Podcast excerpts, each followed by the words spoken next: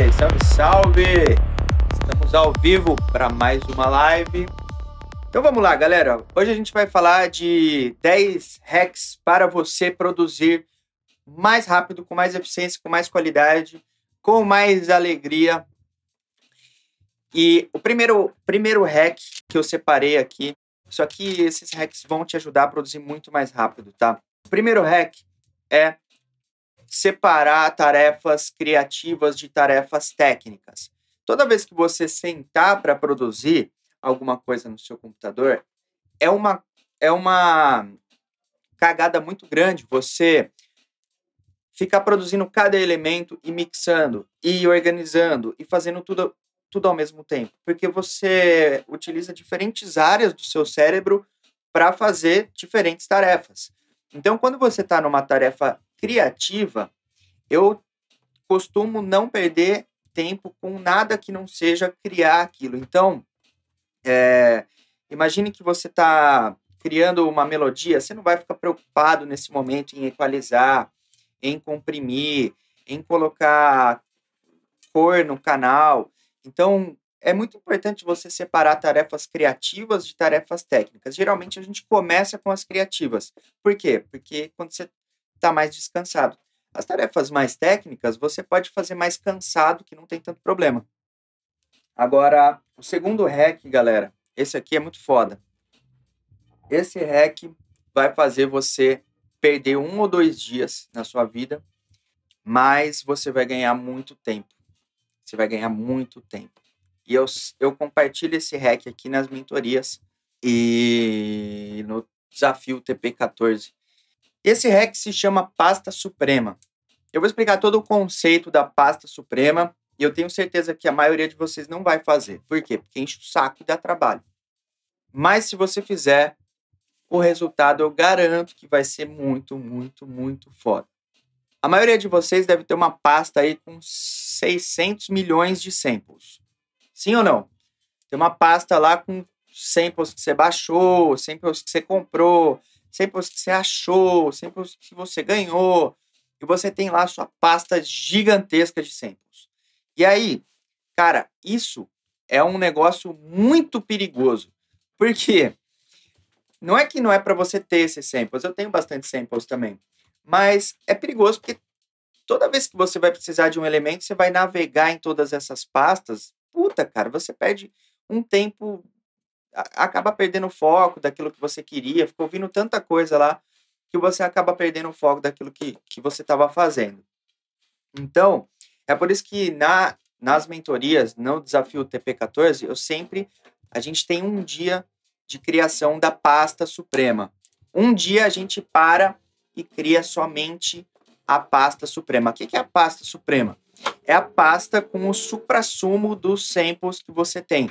Então você vai ouvir os seus kicks. Você tem lá 50 sample packs que tem kicks que você gosta. E aí você vai separar 10, somente 10, 15. E você vai criar lá a sua pasta suprema. Na pasta suprema vai ter, número 1, kicks. E lá você vai ter 5, 10, 15 kicks no máximo. Por quê? Você vai ter só o supra-sumo ali, só os melhores, os que você mais gosta. Ah, eu não sei qual kick é bom ainda por enquanto. Eu não sei identificar se um kick é bom. Escolhe uns 10, 15 e usa só esses. Por quê? Primeiro, quando você usa os mesmos kicks nas suas tracks, elas tendem a ficar mais coerentes entre si. Segundo, você não perde tanto tempo procurando kicks. E aí depois você vai lá, segunda subpasta, hi-hats. Você vai ter uns 10 hi-hats fechados. Open hats, uns 10 hi-hats abertos. E snare. Snare pode ter bastante, pode ter uns 20, 30 snare. Clap, põe lá uns clap. É, percussão aleatória, põe lá, percussão aleatória. É, baixo, sample de bass, pode usar sample de bass? Claro que pode. Põe lá. É, FX, uplifter, downlifter, outra pastinha. Essa é a sua pasta suprema com o supra-sumo dos seus samples. Ah, mas e os outros samples que eu tenho? Posso usar? Pode, mas primeiro você vai sempre recorrer à sua pasta suprema. Porque assim você cria familiaridade com esses samples. Você cria intimidade, você conhece eles, e isso é muito importante. Quando você quer colocar um sample na sua track, você já pensa, já, já lembra de um sample que você tem que vai se encaixar ali, isso é muito legal. Então é importante você criar sua pasta suprema. Ou você pode ter um sample pack só e só usar ele. Então, esse é o hack número 2, pasta suprema. O hack número 3, galera, é seguindo o mesmo conceito, é tenha um VST, um único VST que você curta muito. No meu caso é o Serum. Tudo que eu vou criar, eu abro o Serum. Eu tenho mais VSTs, eu até conheço outros mais ou menos bem, mas não tão bem quanto o Serum. Serum eu chavo ele. Então é importante que você tenha intimidade com um VST. Um VST, um sampler. Ah, qual sampler que eu vou usar? Você pode usar o Battery, você pode usar o Simpler do Ableton, você pode usar o Sampler do Ableton, você pode usar o Drum Hack, qualquer um que você quiser. Até melodias, até melodias, Aleph. É, mas tenha um VST, um sampler, um delay, um reverb, uma saturação. Só isso. Cara, produza 20, 30 músicas somente com esses plugins, um compressor. Não precisa de um monte de compressor para chegar em bons resultados. Não é isso que vai fazer você ter resultado. Não é isso que vai fazer você ter resultado. Então, eu acho que seria é, seria muito interessante se você se permitisse testar novos plugins só quando você já tivesse tido algum resultado com os plugins básicos que você já domina. Você vai poupar muito esforço, você vai ter um foco muito mais direcionado se você fizer isso. Então, para de pacote da Waves, para de pacote da Plugin Alliance, para de pack de, de sample, de, de plugins aí, ficar baixando plugin, ficar comprando plugin. Cara, mete um monte de track com os plugins que você já tem, com os plugins nativos, com o Serum, com o VST. Então, cara, você vai ficar maluco que o resultado é possível com essas coisas. Não são as coisas externas que vão trazer resultado aí. Então, a gente falou de três hacks aqui. Se você seguir esses 10 hacks aqui, mano, eu tenho certeza que você vai, junto com tudo que a gente falou ao longo dessa semana, você vai encurtar a sua jornada de cinco anos para seis meses. Não é nem cinco anos em um, é cinco anos para seis meses. Hack número 4. Esse aqui é importante. Olha só, às vezes você está produzindo uma track e aí chega no final, beleza, não ficou tão legal a track, parte para a próxima. Mas, embora a track não tenha ficado muito legal, várias coisas dessa track ficaram legais. O que você pode fazer? Você pode reciclar vários elementos. Mesmo das tracks boas, pô, recicla. Você criou um loop de bateria com super groove da hora, um snare já você ficou três anos lá para editar o snare para ficar legal, fazendo layer e tal. O snare ficou legal, salva aquilo. Usa de novo nas outras tracks. Usa o mesmo sample de bass que você trabalhou tanto em uma track. Você pode usar em mais duas, três. O mesmo sample com outro groove. Olha, as, ouviu hoje o álbum do Mercaba, o álbum novo. Cara, os timbres são muito parecidos. Você ouve e você fala, isso é Mercaba. Não tem como. É muito parecido, porque ele, ele usa os mesmos elementos, os kicks muito parecidos, os mesmos timbres. O cara deve ter os presets dele lá que ele sempre usa, são muito parecidos, os mesmos VSTs. Então, recicle elementos de outras tracks, elementos bons, loops, kicks que você já usou. Vale muito a pena porque as suas tracks acabam ficando mais coerentes entre si e você ganha muito tempo. Então, essa é o hack número 4. E o REC número 5, esse é importante também considera considerando uma visão mais estratégica do seu projeto. Isso é muito importante eu pequei muito nisso ao longo da minha carreira. Produza tracks parecidas entre si. Por quê? Por que isso? Porque quando você produz tracks parecidas entre si, você tem a possibilidade de ir fazendo ajustes pequenos. Você vai repetindo sempre o mesmo padrão, com pequenas melhorias, ao invés de você a cada track querer começar tudo do zero e criar uma nova identidade, uma nova abordagem, eu sou muito assim por causa da minha mente agitada. Eu tenho essa essa ansiedade natural de querer renovar tudo a cada track, a cada track. Eu começo um álbum dez vezes porque a cada hora tá diferente. Então isso é ruim, não é bom, não é uma qualidade isso. Isso é ruim. Então, é muito bom você utilizar, fazer tracks muito parecidas entre si, mudando a melodia, mudando o groove de baixo, mudando as, algumas coisas, porque você tem um padrão. Quando você repete o mesmo padrão, você tem possibilidade de melhorar em um único ponto, em alguns pontos. Quando você começa tudo do zero de novo, você não está melhorando. Você não tem como fazer melhoria em algo que já existia. Você está criando tudo do zero de novo. E além disso, quando você produz tracks muito parecidas entre si, BPM parecido, o balanço tonal parecido, a instrumentação parecida, você consegue, pensando na visão estratégica de projeto, você consegue ter material suficiente para fazer um set em menos tempo. Quando você, igual eu, produz eu demorei para ter meu live porque as minhas tracks eram muito diferentes uma das outras. E até hoje, até hoje para eu fazer um set é um, porra, eu eu peno para mixar minhas músicas na hora do, do set ali de apresentar, porque é uma muito diferente da outra. Elas são muito diferentes. Então, uma é prog dark, outra é mais com cara de psytrance, outra é 133 BPM, outra é 140. Então, é uma coisa que eu não recomendo isso, tá? Não é, não é muito legal isso. Pensando estrategicamente no seu projeto. Quando você tiver 100 tracks boas para tocar, igual agora eu já estou com uma quantidade maior de material para tocar, eu até consigo fazer uma história bem diferente no meu set, né? Eu começo a 133 BPM e termino a 140 no Prog Dark. Então, eu consigo fazer uma, uma história um pouco maior, porque eu já estou com um maior volume de tracks. Mas antes, cara, era muito difícil. Aí eu tenho que pegar a track que tá 135, colocar ela a 140 para combinar com as outras, aí ela fica toda esticada, perde qualidade. Então, produza tracks parecidas no começo, para você ter um material coerente para você tocar uma hora, uma hora e meia. Aí depois você começa a, viajar um pouco mais, a fazer coisas diferentes, tá? Hack número 6, esse aqui é bom, galera. Isso aqui vai poupar muito tempo. Também você vai perder um dia, um dia não, uma horinha mas você vai ganhar muito tempo depois, que é criar um templatezinho básico. O Bonelão tem até um tutorial, né, no nosso canal, acho que ele ensina um template básico de Ableton, e a verdade é que você vai criar um template que faça sentido para você, com os plugins que você gosta de usar. Eu sempre crio um template novo para mim que eu vou mudando o tempo todo. Mas é legal, pô, toda vez você vai abrir a sua track, você vai começar com kick bass, e esse Kickbase já vai ter um equalizador, já vai ter um compressor, eles já vão ser um grupo.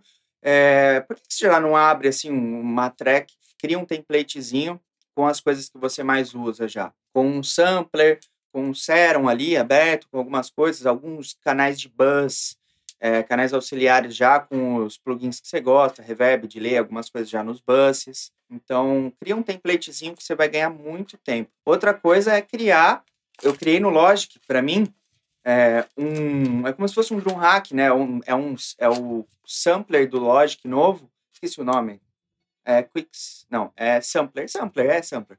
Que é o, antes era XS24, agora na versão nova é o sampler. Eu peguei os samples que eu mais gosto de bateria, os, do, do pack da Future Phone, por exemplo, criei lá um banco dentro do meu sampler de hi-hats, de hi-hat aberto, de hi-hat fechado, de snare, de clap, de todas as coisas ali. Pô, toda vez que eu vou começar a minha bateria, já abro três, quatro canais daquele sampler lá e estão todos os meus samples preferidos ali. É o conceito da pasta suprema. Eu não preciso ficar pro procurando sample toda hora. Ah, vai usar sempre os mesmos? Sim, vai usar sempre os mesmos. Se uma hora você quiser trocar, aí você troca. Não tem problema usar sempre os mesmos. Pensa só uma banda, tem a bateria lá, toca o show inteiro com a mesma bateria. Não fica trocando de bateria a cada música. Então, o template básico é legal. Número 7, a gente falou de, de tarefas criativas e tarefas técnicas. É importante separar, mas é importante você manter o seu projeto organizado sempre. Organizado por cores e organizado é, por grupos de elementos, né? Então eu gosto sempre de. Eu já tenho a minha própria identidade ali, que eu olho para o projeto. só de olhar os elementos eu já sei qual é a frequência que eles estão, mais ou menos, quais são os elementos. Então, sempre no meu projeto, em cima vai ficar kick, bass em vermelho. Que, para mim, frequências graves para mim são vermelhas. Eu tenho essa sinestesia. Não sei de onde surgiu isso. Mas frequências graves para mim são vermelhas. Então eu pinto de vermelho. Logo abaixo vem a bateria. A bateria é sempre azul. Os elementos de prato, bateria, snare, clap, é sempre tudo azul. Vai ficar lá embaixo do kick bass, que é vermelho. Embaixo eu coloco os synths groove, os tudo laranja. Esses synths groove, tudo laranja, que eles são quase graves, eles são médio graves, médios, eles são tudo laranja. Abaixo deles vão ficar os pads, as ambiências, essas coisas mais atmosféricas. Isso para mim tem que ser rosa. A atmosfera pad, pad, mano, pad é rosa, não tem como. Pad tem que ser rosa. A cor do pad é rosa. Por quê? Não sei. A cor do pad é rosa. Então, e abaixo dos pads eu deixo os FX, né, os uplifter, isso aí tudo verdinho claro ou azulzinho claro, cor de uplifter, FX. E lá embaixo os vocais, que eu deixo sempre mais. Ah, a vocal não tem muito, mas eu acho que eu pinto de roxo, geralmente. Então esse é um padrão que eu olho para minha track e eu já sei onde está cada coisa. Fica organizado para mim. E eu, mais ou menos, eu consigo identificar também o, a faixa de frequência dos elementos. Ou eu olho vermelho, vermelho gravão, é o kick bass os synths já laranja, pô, laranja eles são meio, meio médio graves, a maioria deles, assim. Então eu já começo, é como se fosse um espectro na, na própria timeline, né? Um bagulho doido. Mas é legal ter essa organização assim. Para mixagem, depois isso vai facilitar muito. Para você desenvolver o seu arranjo, quando você olha para a track e sabe onde está cada coisa no seu lugar, todos os canais nomeados, bonitinho, organizado, eu sou muito bagunceiro com muitas coisas na minha vida, mas na track e, na minha área de trabalho do computador, eu sou paranoico com organização. Então eu gosto de ter isso tudo muito organizado, porque isso poupa muito tempo, faz você cometer menos erros ao longo da track, deletar coisa que não devia. Às vezes você tá com um canal que só tem um, um elemento assim pequenininho de um milissegundo que toca no início da track. Aí você fala, pô, por que eu não repeti esse elemento mais vezes ao longo da track? Então você é, precisa ter uma visão bem organizada da track para você ter resultados melhores e mais rápidos. Então mantenha a sua sessão organizada. Número 8, esse aqui é muito difícil para mim também. É muito difícil para mim e para muita gente, mas eu cada vez mais, cada vez mais estou me concentrando nessa ideia na hora de produzir, que é produza em torno de uma única ideia. Uma única ideia. O que, que é isso? Como assim uma única ideia? Eu sempre comecei as minhas tracks com kick bass. E tudo bem, você começa do jeito que você quiser, não tem, é, não tem certo e errado. Mas eu vejo uns caras, aprendi muito com o Vegas, isso, começar pelo hook, começar pela melodia. E não é só o Vegas, o Clipson também, outros artistas foda aí que começam pelo hook, pela melodia, ou pela ideia principal da track ali, seja uma melodia, um vocal, alguma coisa, e desenvolvem a track em torno daquilo. E algumas das minhas tracks que que ficaram muito legais, que eu acho, por exemplo, a track com Vimana, foram foram produzidas desse jeito. O Rodrigo Silva me mandou uma melodia, só a melodia sem delay, sem tratamento, sem nada. Ele falou: criei essa melodia aqui, quer, quer fazer uma track em volta dela? Falei: demorou. E aí eu comecei a track em volta daquela melodia. E a track inteira foi desenvolvida em torno daquela ideia. E isso, cara, te traz muita coerência para sua música. A sua música não fica viajando, mudando de cena toda hora. Começar pela intro, é muito legal começar pela intro, começar pela melodia, ou você tem um vocal já que expressa a ideia da sua track e você já começa por ele, começa a desenvolver a sua música em torno daquilo. É muito mais legal desse jeito. Você produz com muito mais coerência, com, você vai terminar a sua música com mais chances de probabilidade, é, mais probabilidade de terminar a sua música e a música vai ficar com muito mais coerência.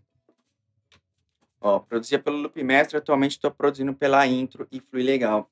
É, são métodos de workflow, mas você pode começar pelo loop mestre, pelo kick bass e bateria e ainda assim manter uma ideia central na música. Mas é interessante que você se concentre na ideia central da música. Uma música precisa ter uma grande ideia. Ela não pode ter é, cada break uma melodia diferente, ficar fugindo tanto do tema. Isso é, um, é uma coisa que eu acabo pecando muito nas minhas músicas, eu quero viajar demais.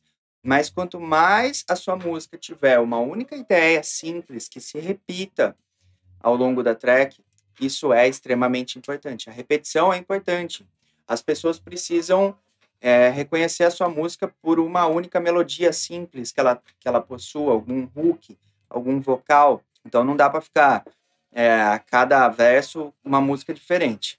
Então produz em torno de uma única ideia. Isso é não só vai trazer velocidade, mas vai trazer muito mais coerência, mais é, muito mais é coerência mesmo que eu queria falar. Número 9. Termine a sua track antes de você tomar asco dela. Por quê? Porque você vai tomar asco da track. Se ficar um mês, dois meses, três meses numa mesma track, pode esquecer. Daqui a pouco você vai estar com nojo. Só de dar o play vai dar ânsia de vômito. Só de dar o play você vai falar que bosta, eu sou um bosta que lixo de track, vai acabar com a sua autoestima. Então, começou uma track, termina logo. Ficou ruim, parte para a próxima. Cara, quanto mais eu converso com, com artistas, mais eu vejo assim que eles falam. É, a minha melhor track, meu maior hit foi produzido em um dia. Fala com o Vegas pra você ver. O Vegas fala, ah, a... o Vegas só faz hit, né? Mas vários hits que ele fez, a ideia principal da track ele fez em um dia. Aí depois ficou um mês mixando, arrumando tudo, mas a ideia da track em um, dois dias. Se não, você vai tomar asco. E aí você não vai terminar e vai ficar com nojo. Então a ideia da, da track, mano, senta organizado, com foco, desliga as distrações e cria o, o esboço geral da track no menor tempo que você puder. O hack número 10, galera, é, não é para todo mundo que pode pagar, tem que ter cartão de crédito mas é uma coisa que eu adquiri recentemente. Não, faz uns meses já que eu estou usando e que eu gosto muito, tem facilitado muito a minha vida. É um, um aplicativo chamado Loop Cloud. Loop Cloud é como se fosse um Splice. Você paga 7 dólares por mês lá. E aí você pode baixar 100 samples por mês.